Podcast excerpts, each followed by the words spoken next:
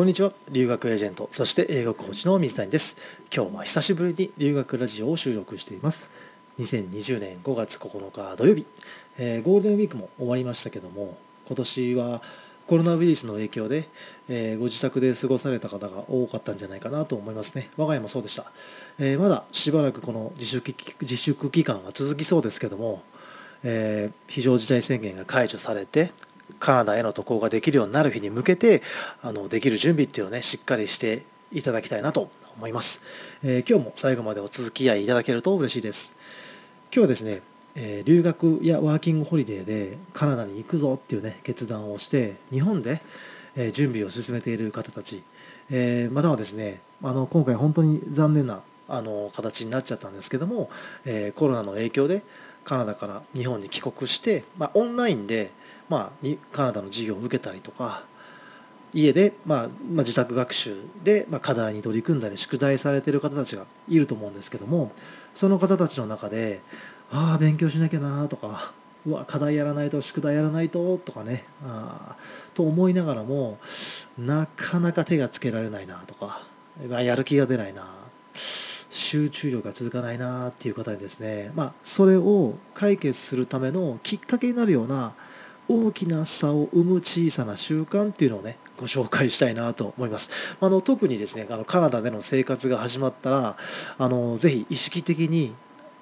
やってほしいなっていうことなんですごく簡単なことなのであのそれは何かっていうとベッドメイキングなんですよ。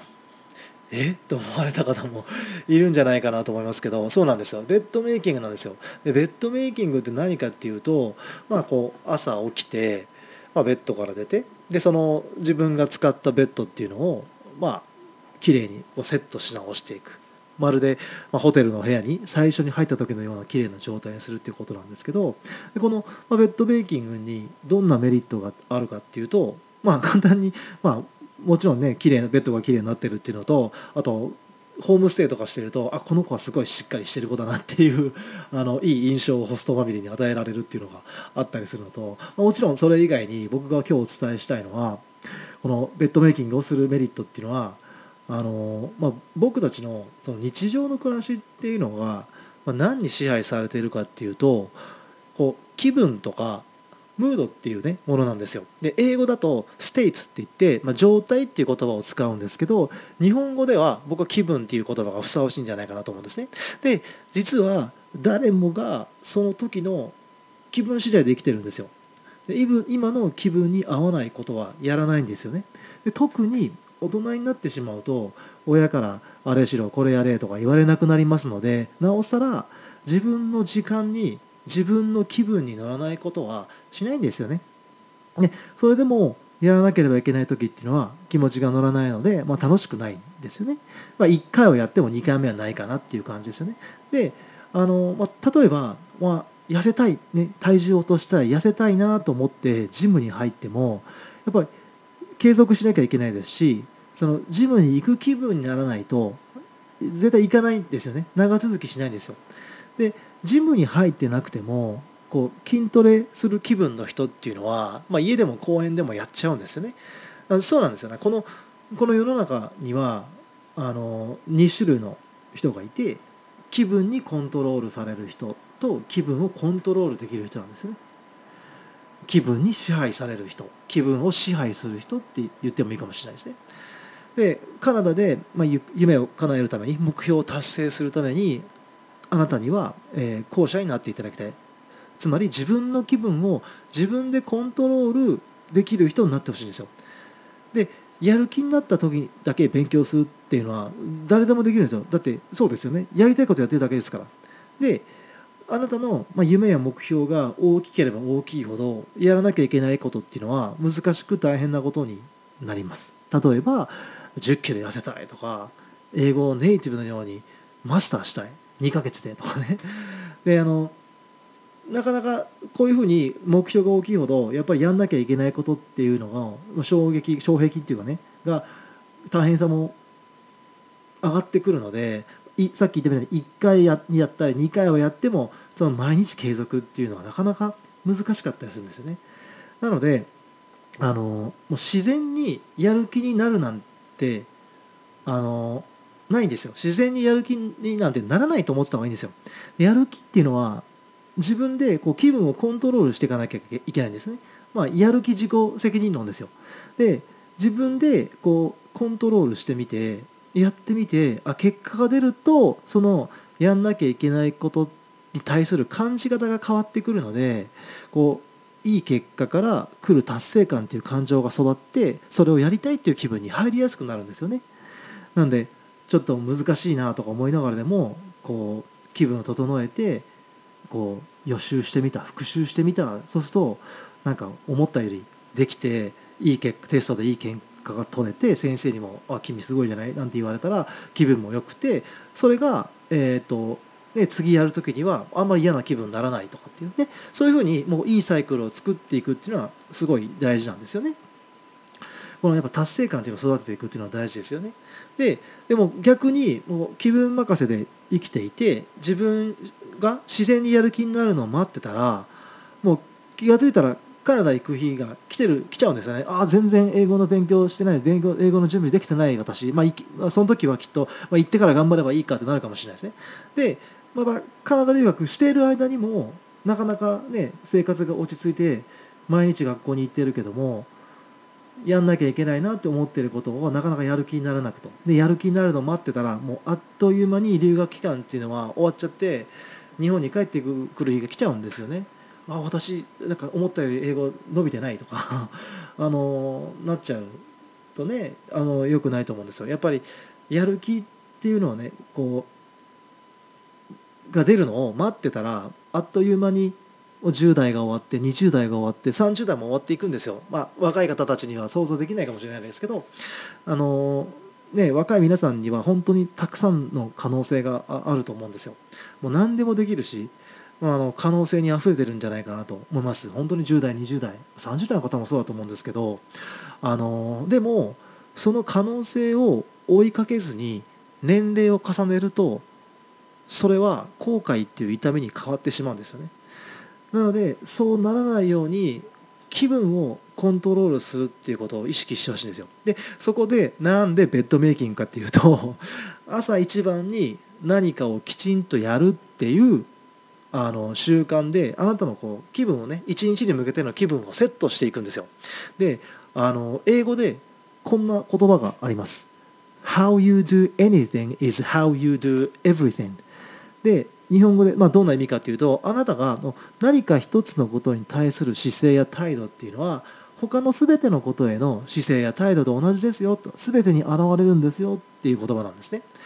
何か一つをすごく適当にやってるのに他のことは丁寧っていうのはねすごく少ないと思うんですよ。